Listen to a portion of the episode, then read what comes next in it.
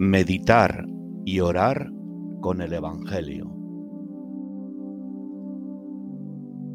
Del Evangelio de Lucas.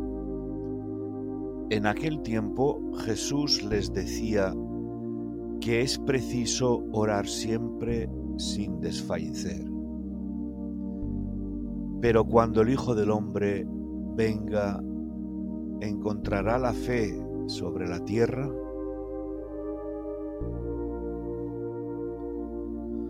Meditación. La oración insistente y perseverante lanza un poderoso mensaje a Dios que le conmueve y no puede dejar de atender.